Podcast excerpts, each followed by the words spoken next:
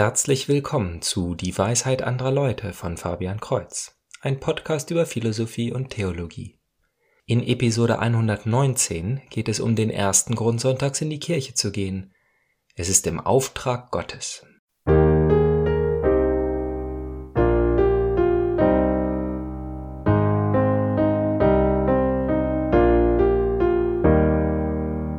In der letzten Episode habe ich diese Serie von Gründen begonnen und erwähnt, dass sie auf den ersten Blick nicht besonders einleuchtend klingen werden.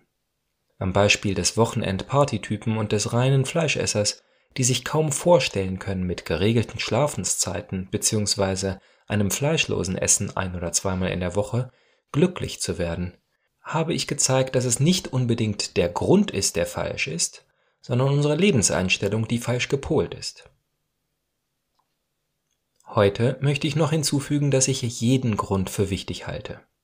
Es ist nicht so, dass ich mit sechs Gründen ein Arsenal von Argumenten habe, die ich nun auf meine Zuhörer werfe, in der Hoffnung, dass wenigstens einer hängen bleibt. Nein, ich meine, dass jeder Grund nicht nur Anlass ist, in die Kirche zu gehen, sondern dass das Verständnis für den Grund der Aktion erst ihren Sinn gibt. Doch darauf werde ich später noch einmal genauer eingehen. Der erste Grund dreht sich also darum, dass es im Auftrag Gottes geschieht. Für den modernen Menschen ist dies erst einmal ein Grund dagegen. Denn wenn wir etwas auf Befehl tun, dann leben wir ja nicht unseren freien Willen. Vielleicht ist das tatsächlich ein Problem, wenn es ein Mensch ist, der uns Befehle gibt, aber bei Gott ist es in dreierlei Hinsicht anders. Erstens, Glauben bedeutet, in liebevollem Vertrauen auf den anderen zu hören. Gottes Gebote werden ja nicht sofort kontrolliert und geahndet. Wenn wir ein Gebot brechen, werden wir ja nicht sofort bestraft. Wir halten uns also deshalb an die Gebote, weil wir freiwillig an Gott glauben und auf sein Wort vertrauen, nicht weil wir uns gezwungen fühlen. Denn zweitens, Gott ist unser Schöpfer und weiß am besten Bescheid, was gut für uns ist. Er hat keine selbstsüchtigen, hintergründigen Gedanken, denn er gewinnt nichts davon, wenn wir ihm glauben oder seinen Geboten folgen. Wir selber sind die Begünstigten in dieser Sache. Und das haben drittens auch die alten Israeliten so gesehen. Daher ist das Alte Testament voll von Jubelrufen, wie gut und gerecht Gottes Wort ist. Die Juden erfreuen sich am Gesetz. Aber so ganz konkret steht es ja nicht in der Bibel zum Beispiel, wie oft und in welcher Form man zur Kirche gehen sollte. Das würde auch recht schwierig sein, in exakten Worten festzuhalten, da die genaue Praxis von Zeit und Ort abhängt. Jemand, der weit in der Wüste oder im Urwald oder auf einer Insel wohnt und arbeitet, hat vielleicht einfach nicht die Möglichkeit, auch nur wöchentlich am Gottesdienst teilzunehmen. Jemand, der in einer Stadt mit mehreren Kirchen wohnt, der kann sogar an der Werktagsmesse teilnehmen, bevor er zur Arbeit geht. Und genau das sehen wir in Bibel, Tradition und Magisterium. Die Bibel gibt keine festen Vorgaben, weil diese an die Zeit angepasst werden müssen. Dafür haben wir das Magisterium, die lebende Stimme der Kirche, die Grundregeln und konkrete Grenzen vorgibt. Und in der Tradition sehen wir, wie dies so immer gelebt wurde, wie schon die frühen Christen sich an die Lehre der Apostel gehalten haben und die Sabbatgebote der Israeliten fortgesetzt, aber angepasst haben.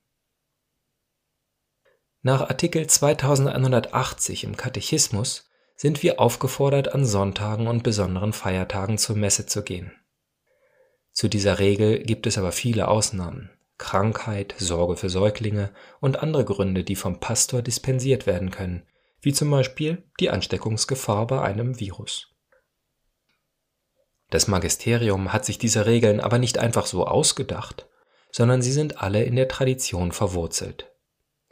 Schon die alten Juden sind jeden Sabbat in die Synagoge gegangen und mit ihnen Jesus und die Apostel. Der heilige Paulus hat laut Apostelgeschichte 17, Vers 2 die Gewohnheit, in den Tempel zu gehen.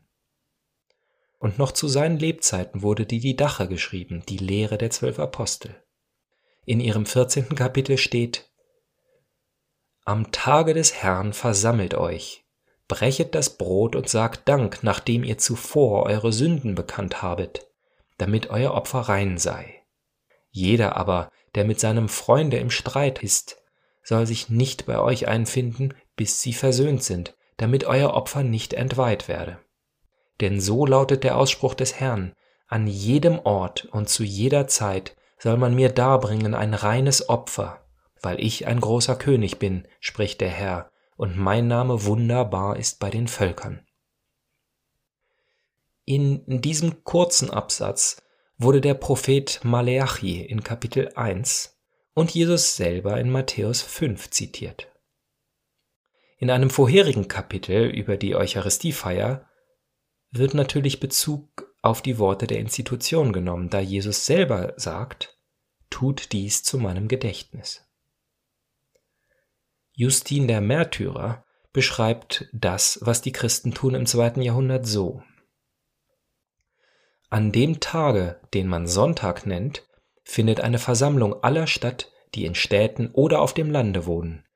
Dabei werden die Denkwürdigkeiten der Apostel oder die Schriften der Propheten vorgelesen, solange es angeht. Hat der Vorleser aufgehört, so gibt der Vorsteher in einer Ansprache eine Ermahnung und Aufforderung zur Nachahmung all dieses Guten. Darauf erheben wir uns alle zusammen und senden Gebete empor, und wie schon erwähnt wurde, wenn wir mit dem Gebete zu Ende sind, werden Brot, Wein und Wasser herbeigeholt. Der Vorsteher spricht Gebete und Danksagungen mit aller Kraft, und das Volk stimmt ein, indem es Amen sagt. Darauf findet die Ausspendung statt, jeder erhält seinen Teil von dem Konsekrierten.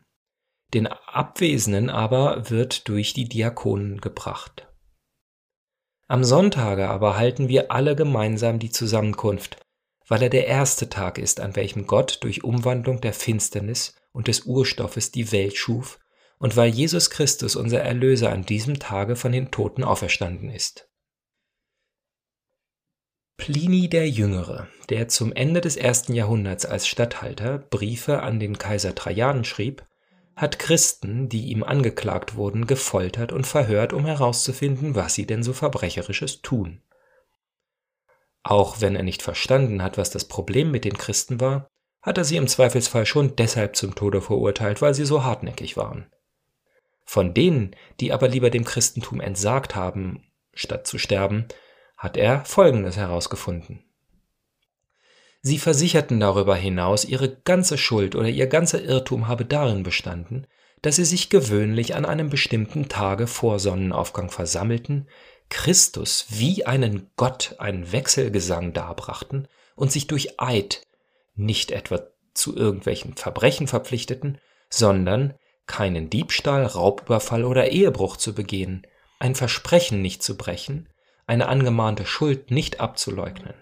Danach seien sie gewöhnlich auseinandergegangen und dann wieder zusammengekommen, um Speise zu sich zu nehmen, und zwar ganz gewöhnliche und unschädliche. Auch heute noch ist das Christentum die am stärksten verfolgte Religion auf der Welt. Im Jahre 2020 sind über 4700 Morde dokumentiert. 340 Millionen Christen weltweit sind Diskriminierung und Verfolgung ausgesetzt. Im Vergleich dazu scheinen unsere Probleme und die Ausreden, weswegen wir nicht oder nicht rechtzeitig in die Kirche kommen, recht lächerlich. Zu Beginn erwähnte ich, dass jeder Grund wichtig ist und für sich selber verstanden werden muss. Und das Wichtigste an dem Grund, weil Gott es so geboten hat, ist eben gerade, dass es nicht unsere Idee ist.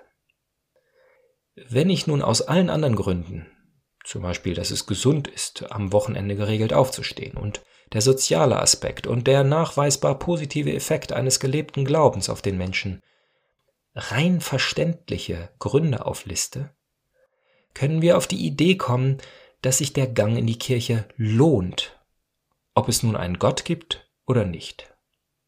Denn wenn wir aus medizinischen und psychologischen Gründen in die Kirche gehen, dann verlassen wir uns nur auf den eigenen Verstand. Ohne die Befolgung der Tradition und die Unterwerfung unter die Autorität Gottes und seiner Kirche ist der Kirchgang ein rein menschliches Projekt und voll in unserer Entscheidungsgewalt. Ich jedenfalls gehe sonntags in die Kirche, weil dies Gottes Willen entspricht und ich ihn liebe, und ihm vertraue ich. Also bis zum nächsten Mal, Gottes Segen.